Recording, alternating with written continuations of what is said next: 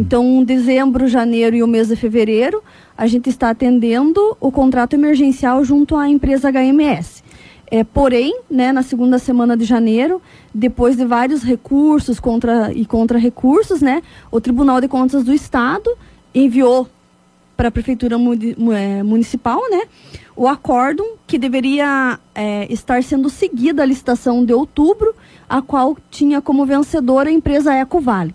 E segundo Magda, o contrato emergencial não tem um prazo pré-estabelecido a ser cumprido e pode ser encerrado assim que a nova empresa iniciar os seus trabalhos explicou também os motivos da demora para a Ecovale assumir os serviços. Então a gente conseguiu resolver todos os pontos que é, faltaram e que foram questionados junto ao Tribunal de Contas, junto ao Ministério Público, e a gente enviou o comunicado da HMS obedecendo um prazo né, avisando que eles fariam o trabalho até dia 29 de fevereiro e posteriormente a, a, empresa Ecovale assume a coleta de resíduos no município de Irati. Porque como é um serviço que deve ser prestado sem interrupção, a coleta de lixo, ele se enquadra como essa dispensa emergencial. Por parte da empresa Ecovale, não faltava nenhuma documentação. O que houve foram recursos das empresas que participaram da licitação, é, abrindo alguns pontos em relação à planilha de custos, em relação à documentação apresentada. Porém, foi levado tudo isso para o Tribunal de Contas e o mesmo fez toda a análise, todo o estudo de caso, recomendou ao município que, na verdade, tudo o que foi seguido pelo município é, está, está correto. Então, sendo realmente a vencedora a empresa Ecovale.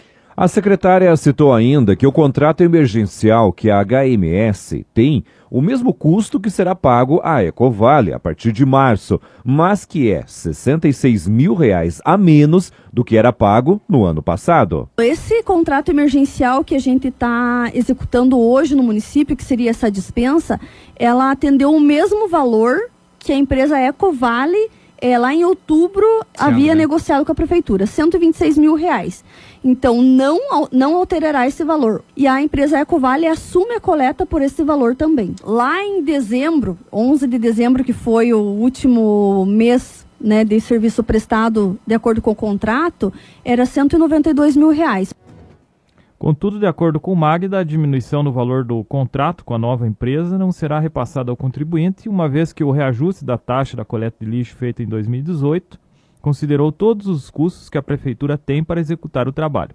O aumento da taxa de lixo não é em relação à questão de que a gestão só quis aumentar o preço, mas é porque desde 2006, quando foi criada a lei da taxa do lixo, ela nunca tinha sido reajustada.